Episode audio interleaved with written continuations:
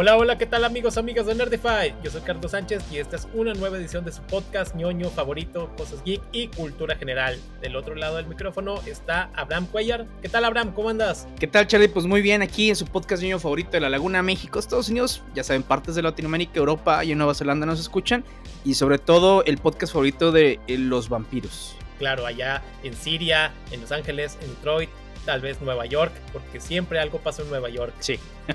Pero, oigan, y de hecho, precisamente hoy vamos a hablar de una de las sagas. Eh, no, no voy a decir icónicas porque no es una saga icónica, pero es una de las sagas bien hechas y que está muy. No infravalorada porque, porque tampoco hay mucho de dónde agarrar. Pero es de las mejores recibidas por el fandom, güey.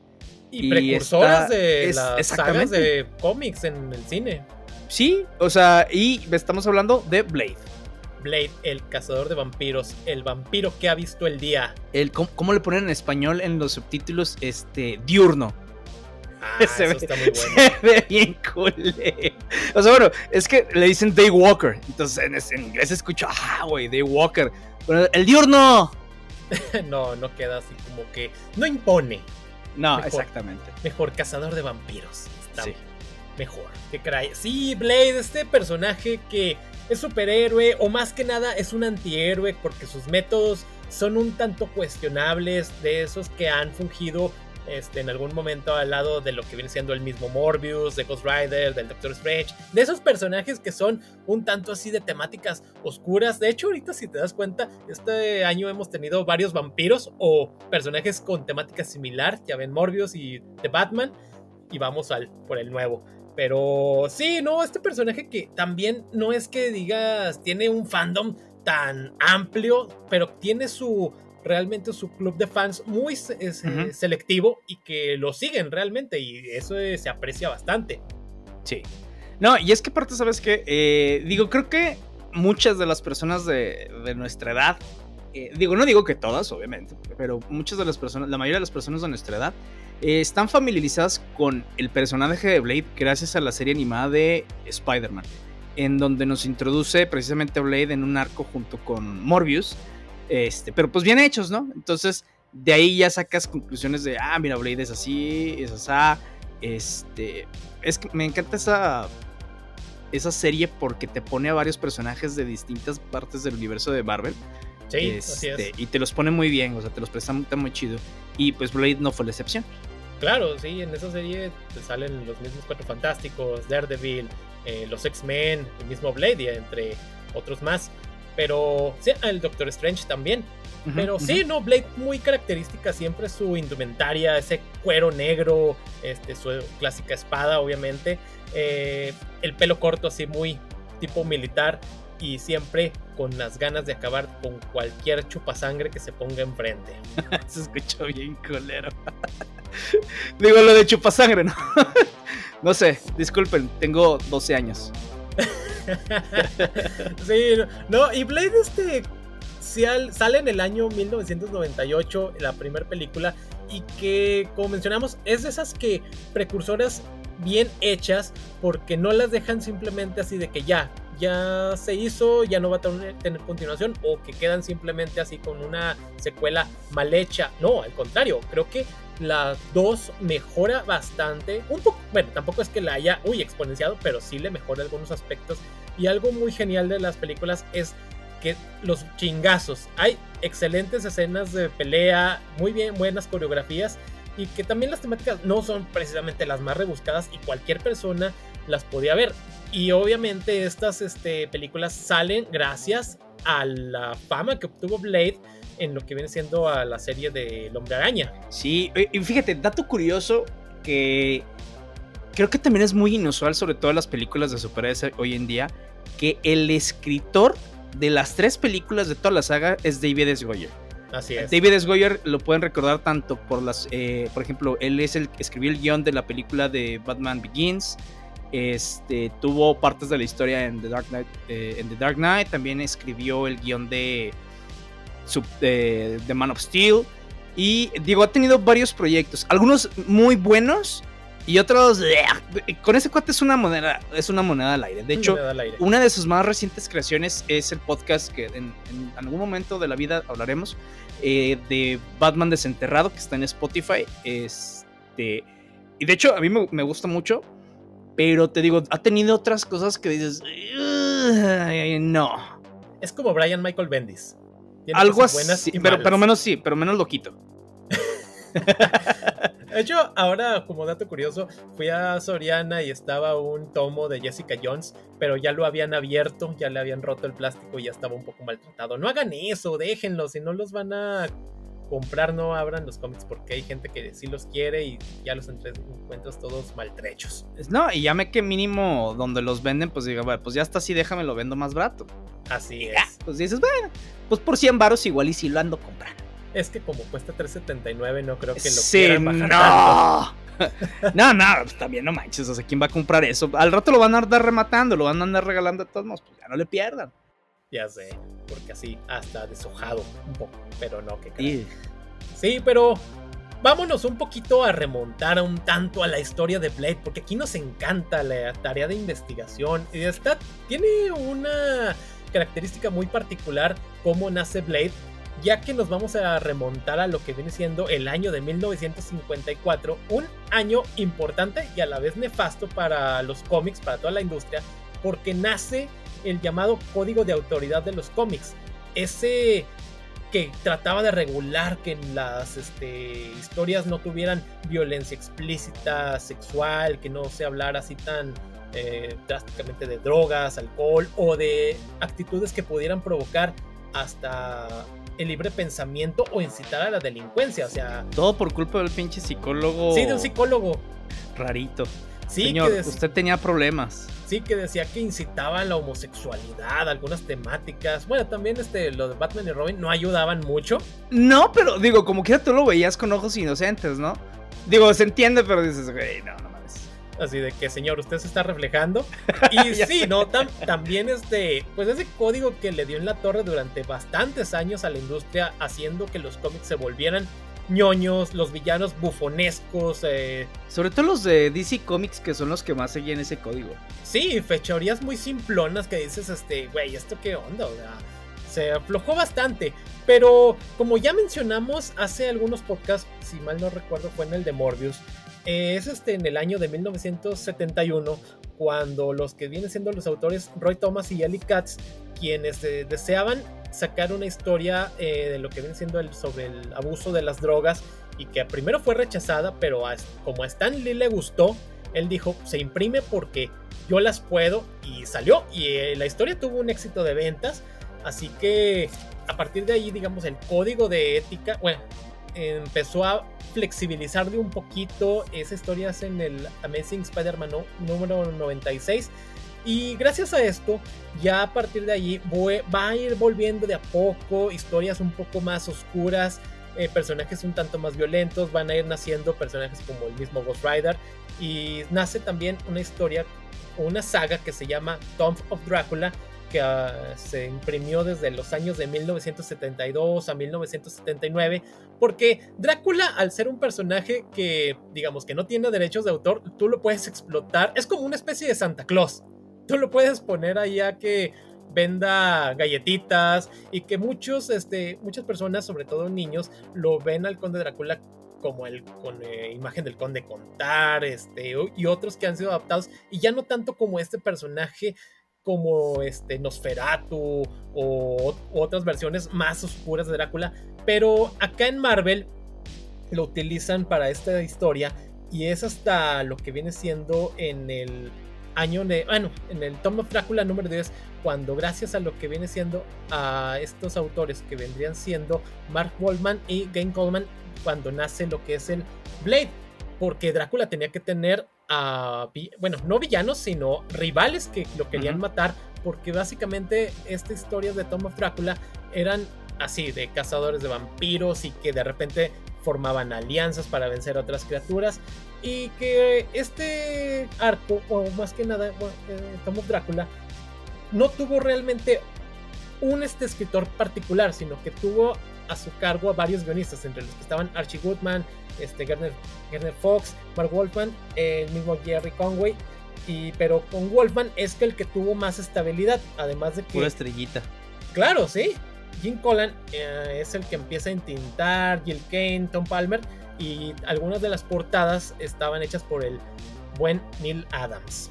Así que, este, pues, gracias a esto, eh, Blade empezó a tener una popularidad hasta alcanzar lo que viene siendo su propio título y a raíz de ahí tuvo un boom hasta los años 90 que es cuando tiene un realce cuando salen lo que son los este, Midnight Suns donde forman alianza entre los personajes, ya saben, los puros Hannibal King, Ghost Rider, Doctor Strange, entre otros, para vencer a entidades demoníacas, seres de, ese, de esa índole. Pero si usted no sabe quién es Blade o de qué diablo le estamos hablando, pues bueno, Blade es un super, obviamente ya dijimos un superhéroe de Marvel, pero él es un Danfir o este que en la mitología básicamente son como los vampiros, pero nacidos de humanos. Por ejemplo, es cuando eh, un vampiro tiene sexo con un humano. Entonces, eh, que, lo que sale de ahí, pues básicamente es esta mezcla de Danfir, en donde, por lo menos aquí en el caso de Blade, lo que él tiene es que él puede, es inmune a, la luz del sol, inmune a la plata, inmune a muchísimas cosas, incluso al ajo, pero todavía tiene esta sed de, de tener que, este, pues consumir sangre. Pero pues como él es el bueno, pues trata de, ahí tiene unos sueros que le tratan de ayudar a que no tenga esta adicción que se vuelven los vampiros, porque para él los vampiros son pues una peste en el mundo. Sí, son seres inmundos, porque además este, él dice que no, es que mataron a mi mamá y todo este rollo. Un arco interesante si lo tomas así de ese, de ese estilo, pero como mencionamos, cuando llega lo que viene siendo el año de 1998 es cuando va a empezar esta gran trilogía y cabe resaltar que el protagonista es este Wesley Snipes, pero también fueron considerados para tomar el rol este Lauren Fishburne y de Denzel Washington. no me imagino, imagínate si hubiera estado Samuel L. Jackson como este como Blade. Esa película si hubiera sido R. Claro, ya sé. Super R. Andaría ahí Die, motherfucker. sí, está, está cool. Pero, y bueno, una de las cosas más eh, características que muchas personas conocemos de las películas de Blade es que, bueno, obviamente las tres películas fueron dirigidas por tres personas diferentes, sí con el mismo guionista, y aún así, obviamente se nota eh, en donde, aunque el guionista es el mismo que es David S. Goyer, se nota pues lo que le dan estos directores a cada una de sus películas. El más famoso incluso se, eh, se ha vuelto una referencia de secuelas de películas de superhéroes que están bien hechas. Es la de Blade 2, dirigida por Guillermo del Toro. Sí, Guillermo del Toro, y que cuando ves a los villanos de esa, a las criaturas que van a ser una especie así como de este, vampiros mutantes, notas, ese es Guillermo del Toro a huevo. Se nota la mano. Sí, se nota luego, luego su participación ahí. Y aparte de estas películas, pues surgió una serie que no tuvo el renombre que, esperaba que tuviera de las películas. De hecho, yo me acuerdo de haber visto si, si por ahí algún capítulo en algún momento de la vida. Pero sabía que era de Blade porque estaba el, título, pero, o sea, no me acuerdo mucho, sino que fue como sin pena ni gloria. Sí, este Kirk Jones es el que retomaba el rol del vampiro y que sí, es una serie que tuvo 13 episodios. Sí, no tuvo realmente tanto éxito porque rápidamente en una rueda de prensa dijeron, no, ya no va a haber continuación, gracias a todos los que lo vieron. Este, adiós. Adiós, bye. sí, gracias por vernos. Pero no, sí, realmente eh, la primera película, digamos que empieza con todo, con una escena donde Fireblade esté dando chingazos y que acaba con un rape de vampiros. Porque digamos que caen en este mundo, los vampiros quieren vivir en una sociedad, no quieren este quieren vivir digamos en paz, o sea, su especie de civilización. Claro, tienen este, a sus líderes y están otros que es que por qué los este ¿Por qué nos tenemos que esconder de los humanos? Nosotros somos los más chingones. Porque hay bombas atómicas, pendejo. Por eso, A ver, sobrevive eso, güey.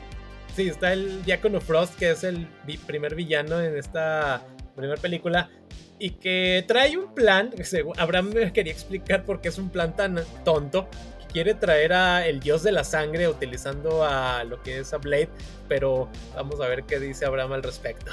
Es que, mira, eh, lo, una, se supone, eh, algo que me, se me hizo muy extraño es que, es que tú eras el que estábamos esperando, el elegido, porque tú, tú solamente puedes, solamente tu sangre, esta mutación eh, extraña y que se supone que es única, puede traer al dios de, este, de la sangre. Y así vamos a convertir a todo mundo en vampiros. Y ya no nos tenemos que esconder. Y también ahí tienen un, tema de, racismo, ¿no? Porque si hay dos clases de vampiros. Los que nacen siendo vampiros. Y los que se eh, hacen. Y los que se hacen. Entonces, pues ahí hay un tema, ¿no? Eh, que, es, que, es, interesante a final de cuentas. Pero aquí él, y dice, bueno, con esto que ya son todos vampiros, pues aquí ya no va a importar eh, la parte de, de esto, ¿no? Eh, que pues creo que el cuate no conoce eh, la, a los seres humanos, entonces de todos modos, aunque todos sean vampiros, güey, va a haber discriminación, güey, de clase, o sea, lo que quieras. Pero bueno, dejando eso de lado, eh, pues, ¿cómo vergas te vas a alimentar? Ándale. ¿Vas a convertir a toda la población humana en vampiros? ¿Y luego de dónde? Ya sé, van a Por eso me quedé. Eh, no, no, está bueno tu plan, compadre. O sea, eso sí, que esa es una de las cosas que hacen este tipo de películas. No son tan introspectivas en la parte del guion, en muchas cosas. Incluso sí le podemos eh, encontrar así hoyitos en el guion y cosas que no checan. Pero la película, las películas, por ejemplo, tienen actuaciones muy clichés, o sea, muy, muy, muy de la época también. Este, pero que no se toman en serio. Por ejemplo, Wesley Snipes como Blade. Este. Sí es un badass acá que patea, traseros de los vampiros y todo lo puede. Pero juega con el rol. y el jugar con el rol permite que no se lo tome en serio. Y que nosotros. Ah, o sea. Eh, sintamos algo por. Eh, ¿Empatía? exactamente, empatía. Y que nos agrade el personaje, güey. Entonces no te lo tomas tan a pecho. Y así está toda la película. Eh, las, algunas actuaciones muy medio edgy acá que se quieren ver, eh, ¿cómo se llama? Extremas. Y otros acá muy, te digo, una película de acción con muchísimos clichés, pero hecha para los clichés. Porque afrontémoslos. Cuando en esas épocas las películas adaptadas de cómics pues no eran unas las mejores películas que querían sacar. Básicamente necesitaban el producto, ponerle el nombre, venderlo y se acabó. No estaban buscando que la película fuera un superhéroe. Lo cual se entiende y la película lo logra, güey. O sea, todas las tres películas lo logran. En donde estampamos aquí, pero aún así es una historia entretenida y creo que eso es lo valioso. Claro, sí, de hecho esta película la hicieron con 45 millones de dólares de la época y obtuvo de ganancia aproximadamente 131, o sea que sí le recuperaron bastante la inversión. Sí, este, en esa época veías Blade, ah, bueno, pues vamos a ver qué onda, o sea, sí había gente en el cine, sí llamaba la atención, aunado de que era un personaje que, como mencionamos, llamaba la atención porque ya ya lo conocías, o sea, ah, vamos a ver qué sale este que salió en las caricaturas del Hombre Araña, así que lo volvía un tanto interesante. No, eso, y súmale que estaba Wesley Snipes, que era, pues, básicamente uno de los actores de acción en donde, ah, en la época, está Wesley Snipes, entonces vamos a ver chingazos, ¿no? Entonces, independientemente si te valían los superhéroes en ese tiempo, que pues, obviamente no eran tan populares, pues ah, voy a ver chingazos. Ah, que me gustan los vampiros, ah, pues voy a ver vampiros. Entonces, la película tenía muchísimo de dónde agarrar. Este, y te digo, está, estaba cliché, me sigue dando risa, güey, porque me da, me da risa que tenga lentes de sol todo el tiempo, güey. O sea, incluso en las partes oscuras y donde están bajo tierra, en la noche, así como si fuera a los 80 te dices, ok. Digo, aunque se supone que ve súper bien, ¿no? Sin, pues gracias a sus habilidades vampíricas, pero pues aún así se, ve medio es que look, este, la imagen tiene que dar esa de badass. Sí. Ah, y eso me vuelve a la otra cosa. Hay unas frases mamaloncísimas y bien clichés. Y una que me dio un chingo de risa que hasta la regresé varias veces para escucharla. En donde es, en la segunda. Y Blade dice: Hay algo peor que los vampiros sueltos esta noche. Que se, refiriéndose a esta raza de vampiros mutantes que ahorita vamos para allá. Pues dice: Hay algo peor que, que vampiros sueltos esta noche. Yo. Y, y, voltea la cámara y se ve así como cara de badass. Que te quedas, ah, vete a la vez. Pero, o sea, muy estúpida la frase, pero como no se la toma en serio, güey, entonces, pues te da risa a ti también. O sea, y, forma parte de la película. No te saque de contexto. Sí, este mismo Wesley Snipes que como mencionas, se mete el papel y utiliza unos comentarios así muy sarcásticos y dices, ah, te saca una sonrisa así de que muy bien hecho Blade. Y así lo vamos a ver a lo largo de las tres películas porque primero que tiene que vencer a lo que es el Diácono Frost y va vamos a pasar a que tiene que hacer una alianza en la segunda película porque sale una nueva raza de vampiros así mutantes que abren así las mandíbulas este Guillermo del Torescos a todo lo que da y vamos a tener también ahí a lo que viene siendo a, este Norman Reedus, un joven Norman Reedus, quien va a fungir como el nuevo ayudante porque eh, Blade está ayudado por lo que viene siendo uh, Whistler, quien está interpretado por Chris, Christopherson y es el que... Vaya, vaya nombre, Chris Christopherson. Sí, el que le, hace armas, el que lo entrena, el que le hace prácticamente este, todo lo que tiene que utilizar sus gadgets para vencer vampiros. Y se supone que en la 1 muere, pero no muere al final. Y es donde aparece Norman Reedus, que es ahí el que empieza a hacer los trabajos de ingeniería y demás. Y cabe resaltar que en la, en la 1 hay un final alternativo en el cual está Blade con otro de los personajes y de repente voltea hacia lo que es este otro edificio y ve a una figura que está así en la orilla, casi con gabardina y demás, y resulta que es Morbius, Morbius el vampiro viviente, así que te daban así de que el siguiente villano va a ser o antagonista va a ser Morbius, pero ese final fue desechado y ya tuvimos a estas nuevas criaturas. Pero sí se tenía planes de traer a Morbius por la popularidad también que había gracias a la serie animada de El Hombre Araña. Sí, y fíjate, algo chido en las películas aparte es que, o sea, se mueven rápido.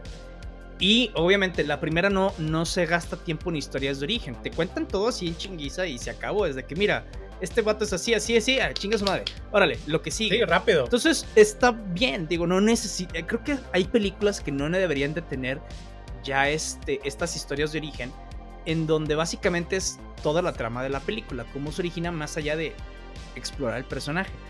Eh, acá, por ejemplo, mencionan que la mamá eh, a la cual un, eh, tuvo sexo con un vampiro, acá dicen que, que, abusó de ella, este, pues está muerta, pero pues resulta que no está muerta, que, muerta. que se convirtió y ahora es parte de los malos. Digo, también, pobre güey, qué culera situación. Porque básicamente empezó a cazar vampiros por lo que pues, le, sucedió a su mamá. Y acá se enfrenta a su mamá diciendo, pues sí, yo quiero que todo sea. Que hay unas connotaciones medio sexuales en una partecita que yo me quedo. ¿Eh? Ok. ¿Por qué pusieron eso así, güey? Pero, pues sí. Para causar shock. Pues sí, güey, pero este, creo que salieron más como enfermitos. sí, no, este. Eh, temáticas muy interesantes. Eh, también es de resaltar que ah, ya cuando como el repertorio de Blade no es precisamente el más amplio en cuanto a villanos ni demás, van a recurrir en la tercera película a traerse al vampiro de vampiros, al mero mero caguamero, a Drácula. Ay, no, pero me dio un chorro de risa porque le, le dicen Drake a Drácula yo. Ay, digo, o sea, pues la película, te digo, no se toman en serio, entonces pues está bien, güey, pero de todos modos me da risa porque sigue siendo producto de su tiempo. Sí, este, acá Drácula, que, o Drake, está interpretado por Dominic Purcell, que ustedes lo van a recordar por lo como Hitwave en la serie de Flash o la de Legends of Tomorrow. También aquí en esta 3 vamos a ver a Ryan Reynolds como Hannibal King y a Jessica Biel como Abigail Whistler la hija de eh, Whistler, obviamente. Y una aparición también de este Paul Levesque, si no lo recuerdan, es Triple H, el luchador, The Game, este, de la WWE. Ahí aparece como uno de los aliados de Drácula. Sí, y hay uno de los conceptos que me gustó eh, que exploran en la, en la 2 con Guillermo del Toro, es que eh, al vampirismo lo mencionan y lo explican como un virus y cómo es un virus parasitario que va cambiando el organismo y va invadiendo otros cuerpos, otros organismos, o sea, como parásito, como un virus para transformarlos, güey, y utilizarlos a su beneficio. Lo cual se me hizo muy, muy chingón, porque incluso acá te dicen, desde la primera está, eh, que como lo tratan como tal, pues puede tener una cura. Digo, no lo exploran más allá de, esos dichos porque tampoco se trata de que aquí vamos a encontrar cura porque pues si no se nos acaba la saga. Este, pero se me hizo muy, muy, muy, este, muy interesante. No quiero decir que en otras partes no estén, pero no sé por qué acá me, me, me saltó más esa parte en donde el vampirismo es como un virus, como un parásito, pero, o sea, creo que la forma de cómo te lo explican se me hace muchísimo más chido. Sí, porque acá en la 2 que salen estos vampiros mutantes y que al principio empiezan a acabar con los vampiros normales y después resulta de que no hay que acabar con ellos porque en algún momento van a ir convertir a los otros y va a haber una población tan grande que ya prácticamente va a ser imposible detenerlos. Y sí, o sea, acá el vampirismo te lo mencionan como una especie de virus como lo mencionas un concepto interesante, no tanto así como de que, ay, sí somos criaturas místicas y demás. Sí, este, algunas personas lo agarran casi como de que, sí, somos parte de esta tribu urbana, no somos vampiros, somos darks. Inclusive en la 3 me da mucha risa que llega Drake, Drácula, a una tienda así de vampiros y empieza a ver así todo lo que son artículos con su imagen, con demás, y yo creo que ha de pensar, este, oigan, ¿y mis regalías dónde están? ya sé, güey. Debe mi dinero, perro. Sí, porque hasta ve hay una caja del conde Chocula. Y así como que, ¿qué, es esta madre? Porque yo no estoy recibiendo dinero. Ya sé. Oye, una de las cosas, por ejemplo, acá es que creo que en estas tres películas de Blade lanza más boomerangs o shurikens o como los queramos llamar que Batman en todas sus películas juntas, güey. Mm, o sea, yo me quedé, o sea, es un buen uso de su armamento, la neta. Este, Entonces, digo, y si se nota luego, luego, porque las de Batman, ah, por ejemplo, te las puedo mencionar incluso por películas. En la primera utiliza, y ni siquiera es un es este, bueno, sí, pero es con cuerda para amarrar unos vatos. En la, en la segunda utiliza uno, pero este, también para amarrar unos y luego parte uno a control remoto. En la tercera y la tercera no los utiliza. Ah, utiliza uno para fregarse la torre donde trae el acertijo. En la cuarta utiliza uno también nada más. En la de Batman Inicia utiliza tres. En la de Dark Knight no utiliza ninguno. Y en la de Dark Knight Rises tampoco. Y luego en la de Batman contra Superman utiliza, sí los utiliza más, pero nada más en, en una escena de. donde lo vemos usarlas, pues. En una escena de, pelea. Y ya. Ah, bueno, y acá en, la nueva. También nada más lo utiliza una vez. Entonces son muy contadas. Pero acá estas las utiliza en todas las películas bastante más que Batman. Sí, utiliza sus gadgets a todo lo que da. Porque utiliza también lo que viene siendo la plata, el ajo, y inclusive eh, usan lo que es este la plata así en polvo, este, y para que los vampiros empiecen a ahogar. Porque sí. así los filtran por lo que es este, el aire acondicionado y demás. Y los vampiros empiezan acá a ahogarse, así con ¡ay! ¡Maldita plata! No sé, maldita sea. Y lo que es el ajo también. Así se trae este un aerosol de ajo ya la armó para vencer a un vampiro. ya sé. Ahí en, eh, el, pasillo de especias de Soriana. ¡Muere, maldito! Y con eso tiene. Algo que me, gustó, por ejemplo, dentro de eso es que, por ejemplo, eh, ahorita que mencionas de las platas, es pues cómo diablos obtiene la plata. Entonces te lo dice. Cuando los mata, le roba sus pertenencias. Ah, sí. Entonces te casamos a la chingada. Y este, se roba relojes y todo y va y los vende. Entonces, eh, una de las eh, personajes de la primera dice, y así como que se le queda bien, así como que es escético y dice, ah, chinga, pues esto no lo hago de gratis, güey. Sí, hay que sacar recursos de alguna manera, no soy Exactamente. Sí, y por ejemplo, es conveniente que los vampiros se desintegren, güey, así que pues no hay menos desorden y menos limpieza de cadáveres. Ándale, bastante. Porque en la 3 este, empiezan a inculpar a Blade, aunque eso tiene cierta, cierto grado de eh, una cuestión algo incoherente. Porque ya Blade tenía problemas con la ley. O sea, ya era mal visto por la policía. Y acá. Por ser negro, nada más. Ok. Yo luego, luego sacando el racismo los de, los de la policía, güey. Caray. Y acá, este, en la 3, mata a una persona que cree que es un vampiro y resultó que no era un vampiro. Ah, y así que, y como la otra, una de las vampiras lo está grabando, sube el video a lo que es el internet, lo filtra a lo que son los medios y miren, Blade está asesinando personas y ya se vuelve el enemigo público. Cuando ya era perseguido por la misma policía. Fíjate, bueno, lo soy sincero, no alcanza a ver esa parte. Pero ahorita como la estás diciendo así, se me hace hasta estúpido en donde pues se supone que Blade está y es un veterano en esto, güey. ¿Cómo no vas a ver que es un vampiro el pendejo? Lo menos que lo graben, güey. Pues es que se le fue, se le chispoteó. Ah, güey, no Pero, no, o sea, Conveniencias de la trama para que siga la película. Sí, oye, y luego, eh, mencionando otra vez a Norman Reedus como Scott, me parece que estaba viendo, se la pasa viendo las chicas superpoderosas. sí, está medio extraño, pero. Y, y, sí sentí este. La traición, por ejemplo, en la segunda película, en donde se supone que los vampiros lo, pues, le hacen la tregua para luchar contra estos mutantes. Y pues, obviamente, las meras, meras cabezas fue toda una trampa. Pues yo creo que era obvia. Lo que sí se me hizo, y lo que yo pensé que iba a ser el traidor, porque pues creo que también la trama nos llevó por ahí, es que iba a ser el Whistler, porque lo tenían atrapado durante muchos años. Este, pero no, fue, fue Scott, entonces fíjate que esa traición sí me dolió. Me estaba gustando el personaje. Sí, iba bien y de repente yo soy el traidor. Y luego, ah, pues ya sabía que me ibas a traicionar y lo, lo vuela en pedazos. Sí, ay, güey. Otra de las que me dio risa de ver ahí es a Ron Perlman calvo. Ah, ok, sí. Digo, obviamente es Guillermo del Toro, va a salir Ron Perlman. Pero me, dio risa cómo se le calvo y luego cómo Bailey lo está humille y humilla cada rato, güey. Sí, se no me hizo ese ah, culero. Digo, el otro se lo busca. Ah, también. Sí, eso es cierto. De hecho, creo que esa hay una escena donde hacen una referencia a una película del oeste, cuando están así de que mostrando las navajas y luego Blade lo empieza a cachetear. Creo que sí toman esos esos paralelismos del cine. Sí, eso está chido. No, y algo, ah, uno de los, de los trajes que utilizan, por ejemplo, estos ninjas vampiro, que también me dio risa, este, cuando van contra Blade parecen, se me, se me figuran mucho los trajes de la corte de los bus, pero demasiado. a, los de los talons y yo, ah, cabrón. Interesante. Igual y no sé, no sé si Scott Snyder y este Greg Capulo sin querer agarraron inspiración de ahí, pero pues muy bien.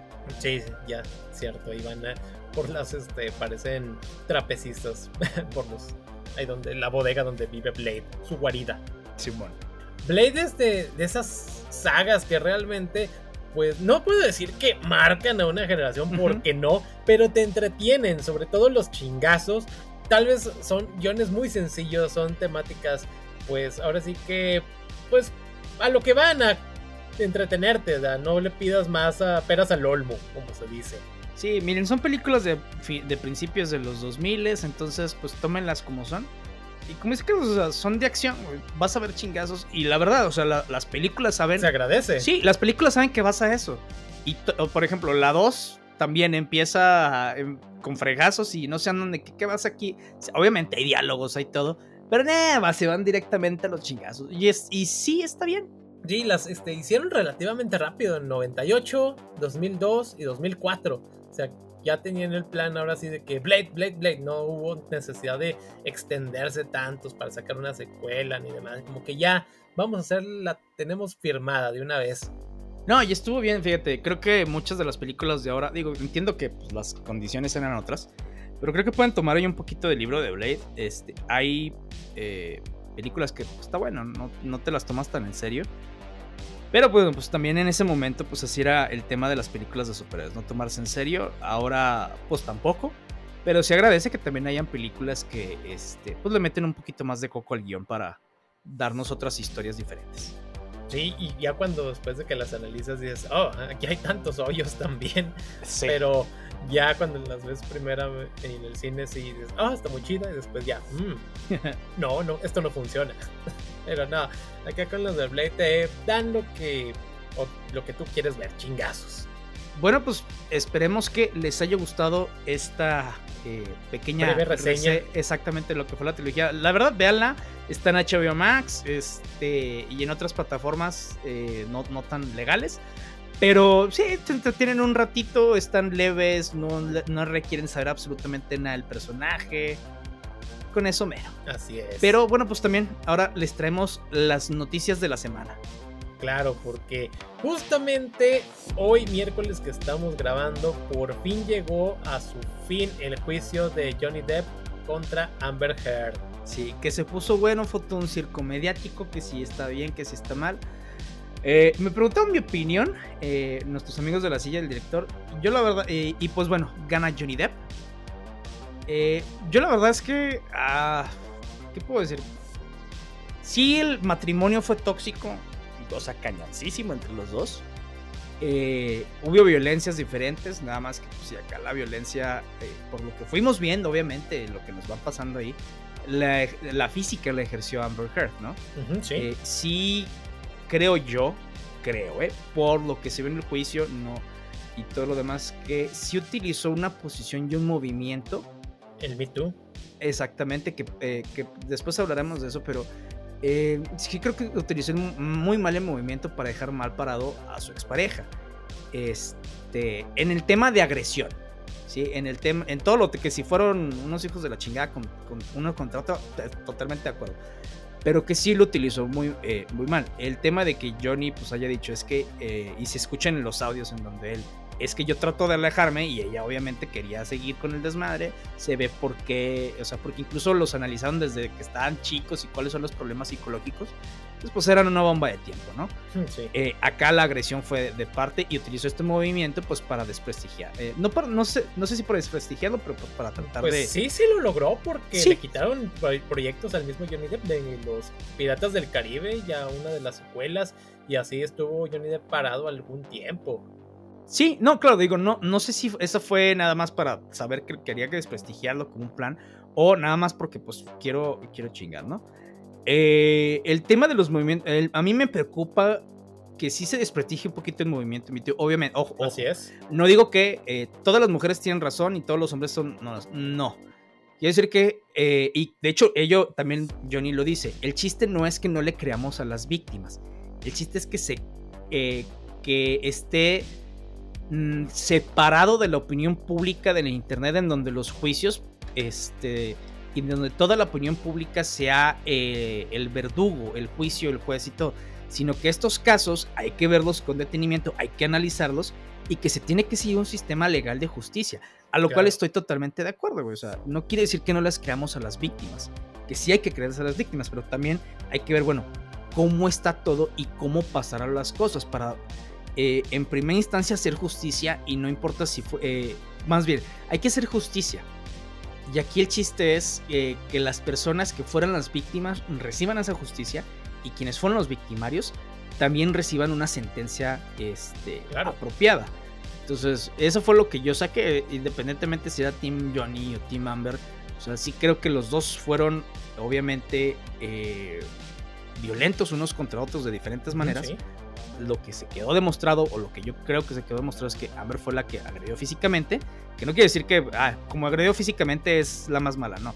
Pero que sí utilizó, o al parecer sí utilizó un movimiento, pues para eh, o sea, agarrar una agenda propia, güey. así es. Sí, así que pues Amber tiene que pagarle 15 millones de dólares y Johnny le va, tiene que pagar 2. Que bueno, salió mejor parado porque al final de cuentas se reivindicó en, en la opinión pública. Su imagen, sí. Sí, realmente. Y pobre Amber, pues ya la vimos que ya la quitaron de Aquaman, o que anda ahí, que nomás de tener poquitas participaciones. A ver cómo le repercute ahora a ella en su carrera, ya como, como actriz. Ver este qué, qué pasa. Pero bueno. No creo que tanto como a Johnny Depp, pero pues a ver. Sí, a ver. Bueno, ya ven, si a Gloria Trevi como pasó de ser la mala a ser un ícono feminista en la actualidad, pues qué se puede esperar. No, eso sí, pero bueno, de esa platicamos. Fíjate que eso sí tengo una plática pendiente ahí con algunas amigas que son feministas. Y no tanto por decir yo lo que pienso, porque en realidad pues, no, estoy muy enterado de muchas cosas, pero sí para saber lo que, lo que opinan. Así es. Pero ustedes qué opinan, díganos en los comentarios, envíennos eh, hate mail porque no recibimos mail de nada. Este, entonces ya mínimo ya para tener enemigos. ya sé. Pero bueno, pasando a otras noticias Hoy también este James Gunn confirmó que Daniela Melchior, ustedes la recordarán como Ratcatcher 2 en Suicide Squad, se va a unir a lo que es el elenco de Guardians of the Galaxy Volumen 3, a lo que James Gunn en un tweet dijo que este que está muy contento de tenerla porque la considera una gran actriz, una gran persona y que espera que este segundo proyecto con ella sea el segundo de muchos más por venir. Así que seguramente esta dupla va a estar ahí por bastante tiempo. Daniela Melchor. ya no la habíamos visto en proyectos, creo que también ya la firmaron para eh, en una de las siguientes secuelas de Rápidos y Furiosos, creo, no me acuerdo, pero ya acá con James Gunn, pues va, se auguran cosas buenas. No, y además creo que fue la revelación de la película de Suicide Squad. La verdad es que hizo muy, muy buen papel. Este, por lo que pude ver, me gustó su actuación. Entonces, se, pues, eh, se volvió la waifu de muchos. pues es que sí. Está muy guapa. Sí, chica portuguesa y que creo que sabe varios idiomas. Ah, sí. Así que, pues bueno, bien por ella. Ah, también este, algo que pasó ayer, se estrenó el tráiler de Gotham Knights y que fue recibido con, con palos y piedras por todo el fandom tremendo, o sea... Porque se lo merece. Ajá. Se lo merece, o sea... En, primera, o sea, y yo sigo, ahora sí ya, ya empecé a tener una paranoia cañoncísima, o sea, en donde presentan también a Carrie Kelly. Ajá. Acá le cambian de raza. Por lo general, ok, independientemente de si hay un race swap y todo, y no voy a entrar en, discusión sobre eso, de si hay race swap o no, en los personajes en general. Lo que sí se me hace extraño es porque exclusivamente en los que son pelirrojos, güey. Alguien. Y eso sí de, ah, cabrón. Alguien tiene hate contra los pelirrojos. Te lo juro, o sea, mira, porque pudo haber sido cualquiera. De hecho, algunos de los personajes que están ahí eh, pudieron haber sido race swap este, incluso hasta el protagonista, que se supone que es un hijo adoptivo de Bruce Wayne, que no es ninguno de los que conocemos que ha adoptado Bruce Wayne. Es otro güey nuevo. Él, podía haber sido este, el personaje en donde le pusieron un personaje de color, ¿no?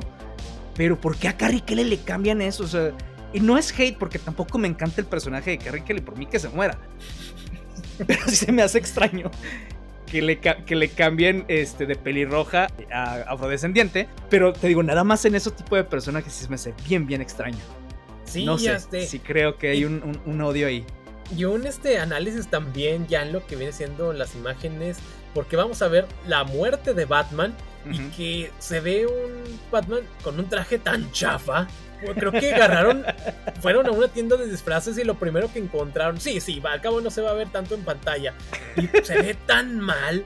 hasta los trajes de los TikTokers que hacen parodias están mejor que eso, güey. Sí, los que van a las convenciones que le meten bastante. Y no creo que allí en, este, en Hollywood no tengan vestuario decente como para que salga ahí algo interesante. que les presten un traje, que acá nada más hicieron una escena donde está muerto el vato. ¿Sí? No necesitas más, güey. No, parece una máscara de esas que puedes encontrar ahí en los puestecitos del centro de plástico, ese plástico duro. O sea, dices, no, o sea, todo mal, o sea.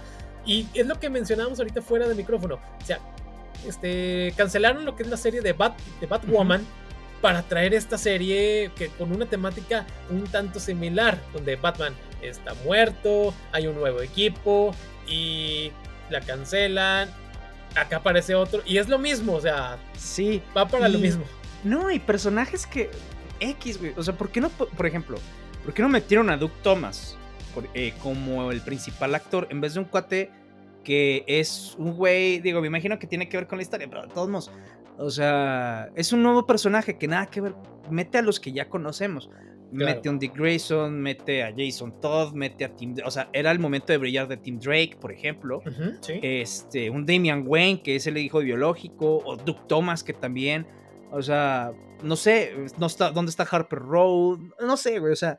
Claro. Hay personajes de todos los mitos de Batman que pudieron meter y metiste a los más X. Salvo Carrie Kelly que tiene su propio fandom, no lo comparto, pero pues de ahí en más X, güey. Ajá, sí. Sí, por ejemplo, ¿dónde está Cassandra Kane? Que Surf, no sé. Ándale también. Pero bueno, sí está pésimo el trailer, o sea, de hecho, gente que lo había visto y se queda, ¿qué verga es esto, güey? sí, no, parece de tráiler, no sé, estudiantil, algo así. Sí. Con muy bajo presupuesto, porque creo que también la serie se va a enfocar mucho al drama juvenil, lo ah. cual decimos, ah, güey, ya basta, Warner, con esos con esos proyectos. O sea, terminas destruyendo tus, este, algo bueno. O acá, bueno, no, es que parezca algo bueno, simplemente se fueron a la fácil y que pues se va a estrenar hasta 2023, pero yo creo que no va a durar más de una temporada. o unos capítulos, güey, quién sabe. Sí, que la saquen, o sea, no, no sé, no seguro algo bueno para esta serie. A ver qué, qué pasa. Y aunque aparte ya también el fandom va a estar tupiéndole cualquier cosa. Este, le van a dar, le van a dar y sí, no, al estudio no le va a gustar para nada. Sí, yo ya me anoté. Haters de Gotham Knights. Qué caray. Lo, vas a poner ahí como tu este, sobrenombre ahí en el Twitter. Gotham Knights Hater. No, y hablando de Hater, también este, pues ya ven que se estrenó la que es la serie de Obi-Wan Kenobi, que ya está el tercer capítulo, qué rápido, porque van a ser seis. Y que Ewan McGregor sacó esta semana un pequeño video para defender a lo que es a Riva Sevander, quien es la tercera hermana y que ha sufrido acoso racial en sus redes sociales por unos güeyes que dicen que es inclusión forzada, que le están dando protagonismo innecesario, bla, bla, bla. Güey, es una galaxia muy lejana. No mames. Pero sí, este, hay gente que se clava demasiado en esta cosa. Hasta, y, como hasta el mismo Iwan McGregor ahí tiene un video defendiéndola a ella, diciéndoles que no mamen. No, ya se me. Mira, el personaje. Ya lo, ya lo veremos eh, evolucionar junto con la serie. O sea, el personaje está X. Sí, o sea, y más bien. eh, y obviamente hay gente que dice, no, es que yo lo digo por el personaje y todo. Obviamente, o sea, no pasa nada si no te gusta el personaje, está bueno. Incluso yo tengo algunas cosillas ahí con lo que. eh, con el personaje que está haciendo ahorita de Juan McGregor. O sea, pero.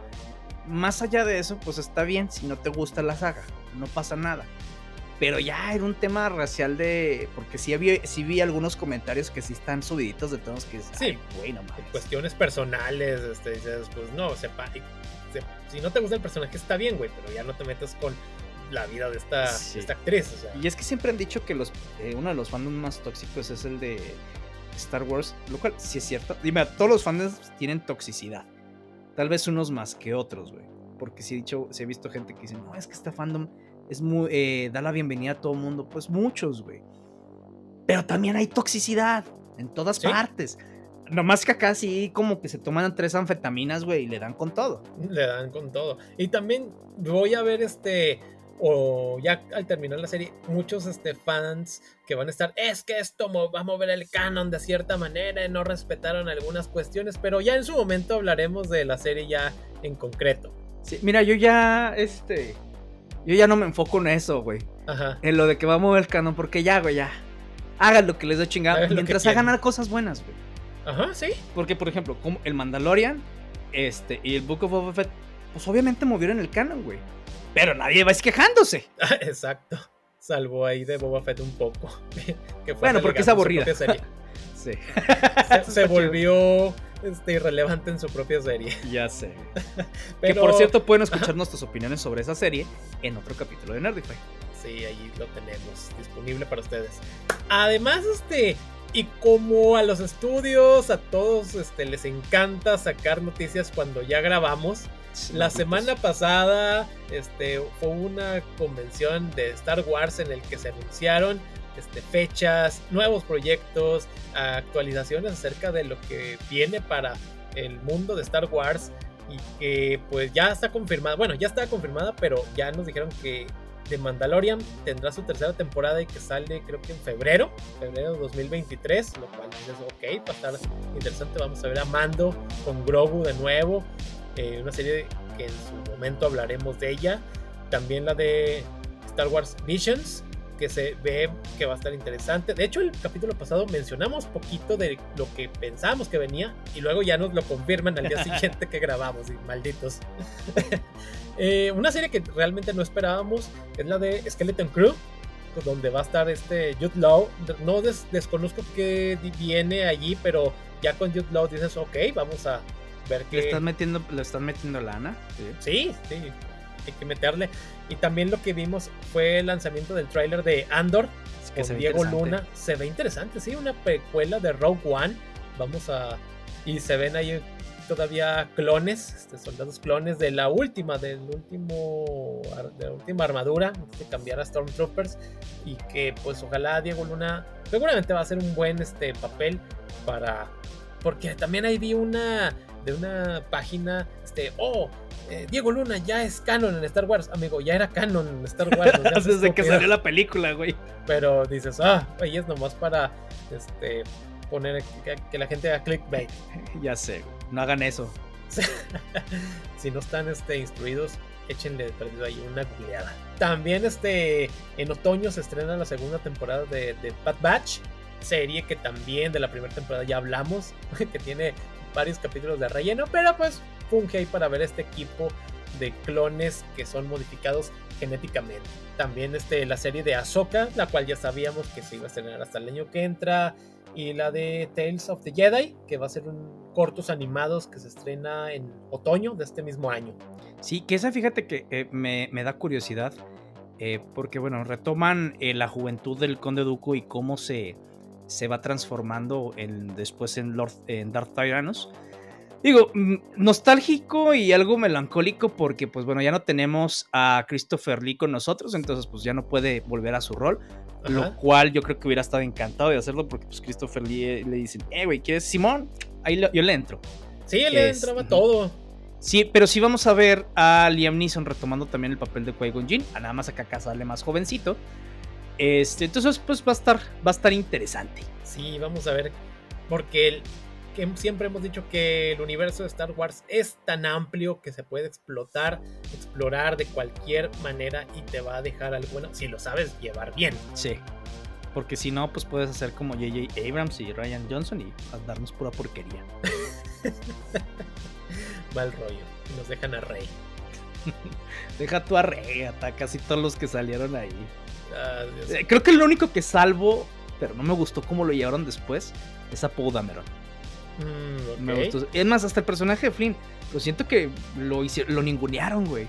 No le dieron nada que hacer. Sí. Porque sí, lo este, ajá, porque el actor me, me, agrada, güey. John Boyega. Me gusta cómo actúa y todo. Lo he visto en otros, en otros papeles. Y es buen actor, güey. Y me agrada su personaje. Pero relegaron al personaje a nada. Entonces digo, sí. De primero de como interés amorosa y con Rey. Y luego siempre no. Y terminan con esta, ah, esta actriz este, chinita. Ah, esa, esa, por ejemplo, eh, Rose creo que es el personaje. Rose, sí, Rose. Me gustó también en la, en la de este The Last Jedi. Y ya, ah, se olvidaron de ella después. Sí. y, fueron y fueron dejando este, personajes que parecía que iban a tener más peso. Ajá. Este, y los fueron en nada. O sea, esta. La Stormtrooper lideresa. Ay, ahorita se me fue el nombre. Capitán Phasma. Capitán Phasma, tan, irrelevante que no me acordaba el nombre. es el Boba Fett de la franquicia. Ajá. Parecía que iba a ser este algo genial y no. le dieron la madre dos veces de unas formas muy estúpidas. Sí, Snoke también. Ah, Snoke, guácala. No, no, ya. Ya no hablemos de esa saga. Y bueno, pues eso fue todo de nuestra parte. Esperemos que les haya, que hayan disfrutado el capítulo. Eh, no se olviden que eh, sacamos episodio nuevo todos los viernes y que nos pueden seguir en nuestras redes sociales, ya saben, Facebook, Instagram, TikTok. Y recuerden, esta noche hay algo peor que los vampiros. Yo.